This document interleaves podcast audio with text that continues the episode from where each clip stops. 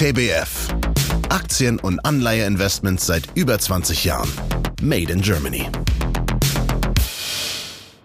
Mein Name ist Sebastian Schütt, bin seit 2018 bei der TBF, bin verantwortlich für den Bereich Handel und bin verantwortlich für das Portfolio den European Opportunities im Hause der TBF. Ja, und aus dem Börsenratestudio grüßt Sie Peter Heinrich. Schönen Nachmittag. Hallo, Herr Schütt. Servus. Hallo, Herr Heinrich. Wir hatten ja jetzt ziemlich spannende Tage. Wir hatten jetzt quasi die Bankenpleitenwoche. Silicon Valley Bank, Credit Suisse, mittlerweile nur noch CS abgekürzt, First Republic. Und trotzdem, ja, hat niemand Angst, dass da vielleicht doch noch eine Finanzkrise 2.0 kommt? Ich glaube nicht, dass wir ein Ausmaß, wie wir es schon mal erlebt haben, zu Lehman-Zeiten nochmal erleben werden. Die Silicon Valley Bank, die First Republic sind doch verhältnismäßig regionale Spieler. Die Credit Suisse untergekommen bei der UBS und somit ist das Risiko wahrscheinlich mit mehr oder minder heftiger Kritik dann doch auch erstmal vom Tisch. Okay, das klingt beruhigend. Also Sie erwarten jetzt keinen Bankenzunami. Nicht in dem Ausmaß, in dem wir ihn mal hatten. Ich persönlich im European Opportunities halte mich was Finanztitel anbelangt, zurück, da ich eben aus genannten Gründen oder aus Gründen, die Sie vielleicht genannt haben, mich selber nicht in der Lage fühle, wenn ich mir eine Bankenbilanz anschaue, Positionen richtig zu bewerten, die in diesen Büchern schlummern. Kann ich gut nachvollziehen. Ich glaube, da bräuchte man ein ganzes Team dazu von, ja, von, von Wirtschaftsprüfern wahrscheinlich. Ja, ich denke auch. Ja, steigen wir ein. TBF European Opportunities sind der Fondsmanager dazu. Opportunities, das klingt ja nach Möglichkeiten. Europa und seine Möglichkeiten beziehungsweise seine Chancen. Naja, Europa versus China und USA. Viele reden ja davon, dass China und die USA die Europäer abhängen. Mag in manchen Dingen auch sein. Was spricht da eigentlich noch für europäische Aktien? Also wir sollten erstmal den europäischen Binnenkonsum nicht unterschätzen. Die Kaufkraft in Europa ist immer noch in Anbetracht auf den Gesamtmarkt weltweit sehr hoch, muss man ganz klar sagen. Wir fokussieren uns auf kürzere Lieferketten, fehlerunanfälligere Lieferketten. Das ist sicher ein Punkt, der für Europa spricht und der dieses Jahr schon zu einer ordentlichen Outperformance year to date geführt hat. China, USA. Ja, wo haben sie die Nase vorn, die Chinesen? Also, wir sind ja total abhängig von Asien und China. Lieferketten-Schwierigkeiten, das kannten wir, haben wir 2021, 2022 bitter kennengelernt. Und natürlich auch bei den Abhängigkeiten bei den Chips. Und jetzt versucht ja Europa und USA davon unabhängig zu machen. Es gibt ja nicht nur den American Chip Act, sondern auch den European Chip Act. Was versucht denn da gerade? Gibt es da eine Chance mit diesem Chipgesetz? Mm, derzeit scheint es so, als hätte die ganze Welt Konjunkturprogramme aufgelegt. Das ist einmal die USA, Asien oder auch Europa. Wenn wir uns Europa anschauen, dann ist das hier der European Chip Act. Mit dem European Chip Gesetz, das bereits recht früh schon ins Leben gerufen wurde, will die EU die Halbleiterknappheit angehen und Europas technologische Führungsrolle einfach stärken. Hierbei wurden knapp 43 Milliarden Euro an öffentlichen und privaten Investitionen mobilisiert und beinhaltet Maßnahmen, damit wir uns gemeinsam mit den Mitgliedstaaten und unseren internationalen Partnern besser auf künftige Unterbrechung von Lieferketten einstellen können oder auch gegensteuern können. Das Ziel des Ganzen ist ja eigentlich der Ausbau der europäischen Führungsrolle in Forschung und Technik auf dem Weg zu kleineren und schnelleren Chips. Soweit das Thema Chip Act.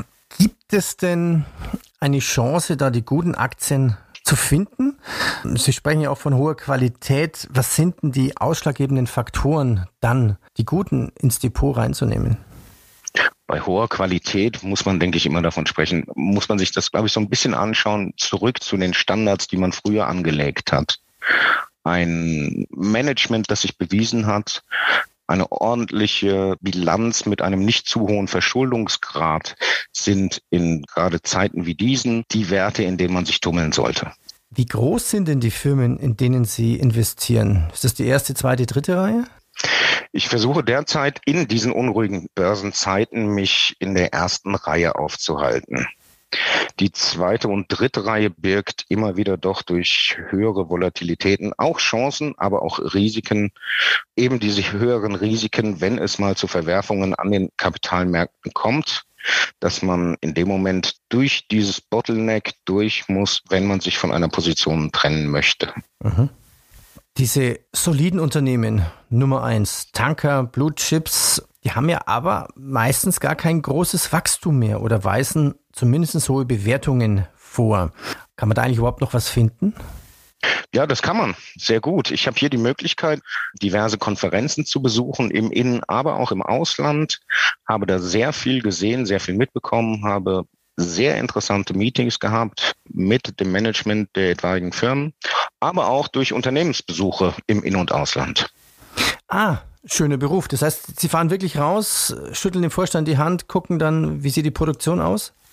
Ja, so zum Beispiel geschehen mit einem großen ähm, Hersteller von Elektrolysateuren in Norwegen zur Herstellung von Wasserstoff, dass ich da mir erst das Management kennenlernen durfte und hinterher aber auch die Produktionsstätte sehen durfte und die Abläufe der Firma wirklich kennenlernen konnte. Ja, spannend. Äh, darf ich da mal mitfahren? Ja, dann müsste ich hier mal nachfragen. Ja, okay. Ähm, was haben Sie denn momentan im Depot für Branchen, beziehungsweise welche Richtung kaufen Sie nach? So wie ich am Anfang sagte, aus den Finanztiteln versuche ich mich rauszuhalten. Interessant sind natürlich in meinen Augen Basic Materials, Industriewerte, aber auch, um sich vielleicht in unruhigen Zeiten ein wenig verstecken zu können oder in ruhigeres Fahrwasser zu kommen, sind das eben auch Konsumtitel aber auch mit einer kleinen Beimischung. Das heißt, die kleine Beimischung sind vielleicht zehn Prozent manchmal des Portfolios, eben auch Bauwerte. Opportunities, sprechen wir noch mal kurz darüber. Dieses antizyklische Kaufen der Fallen Angels, ist das noch möglich oder ist das vorbei? Das ist etwas, was ich Ende letzten Jahres gemacht habe. Da habe ich mir diese Fallen Angels eben rausgesucht bin damit auch sehr gut gefahren, habe mich dann Anfang Februar, Mitte Februar vielleicht von diesen Titeln verabschiedet, nachdem ich da einfach keine Story und kein Wachstum mehr gesehen habe. Und momentan ist es schwierig, diese Strategie zu spielen in meinen Augen. Schauen wir auf den Ausblick. Tja, was könnte auf uns zukommen am Kapitalmarkt? Wie schätzen Sie die Lage ein? Ob wir die Talsohle im Jahr 23 bereits durchschritten haben, vermag ich nicht zu sagen. Ich gehe weiterhin von einer leicht positiven Tendenz aus, die natürlich aber immer noch Risiken birgt. 23 wird, denke ich, in meinen Augen kein einfaches Börsenjahr.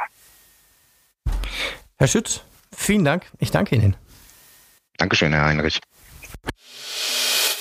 Wichtiger Hinweis. Copyright von TBF Global Asset Management GmbH. Alle Rechte vorbehalten. Dieses Medium dient ausschließlich Informationszwecken.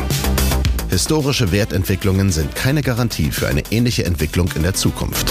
Diese ist nicht prognostizierbar.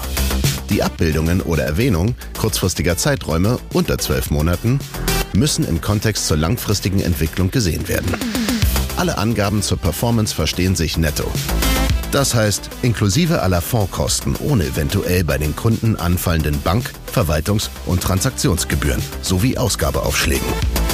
Die Angaben beruhen auf öffentlich zugänglichen Quellen, die wir für zuverlässig halten, für deren Richtigkeit und Vollständigkeit wir jedoch keine Gewähr übernehmen können. Fonds oder Strategien können aufgrund der Zusammensetzung und der Anlagepolitik ein nicht auszuschließendes Risiko erhöhter Volatilität aufweisen. Das heißt, in kurzen Zeiträumen nach oben oder unten stark schwankende Anteilspreise. Wir weisen ausdrücklich darauf hin, dass dies keine Aufforderung zum Kauf oder Verkauf von Fondsanteilen darstellt. Anlageentscheidungen sollten nur auf der Grundlage der wesentlichen Anlegerinformationen WAI und der geltenden Verkaufsprospekte getroffen werden, die auch die allein maßgeblichen Vertragsbedingungen beinhalten. Die Verkaufsprospekte werden bei der jeweiligen Depotbank und den Vertriebspartnern zur kostenlosen Ausgabe bereitgehalten. Die Verkaufsprospekte sind zudem erhältlich im Internet unter www.tbfsam.com oder auf den Internetseiten der jeweiligen Kapitalanlagegesellschaften. Die zur Verfügung gestellten Informationen bedeuten keine Empfehlung oder Beratung. Alle Aussagen geben die aktuelle Einschätzung des Verfassers, der Verfasser bzw. des Interviewers oder des Interviewteilnehmers, der Interviewteilnehmer wieder und stellen nicht zwingend die Meinung einer der in dieser Podcast-Episode genannten Gesellschaften dar. Die zum Ausdruck gebrachten Meinungen können sich jederzeit ohne vorherige Ankündigung ändern. Die hier genannten Gesellschaften übernehmen keine Haftung für die Verwendung dieser Information oder deren Inhalt.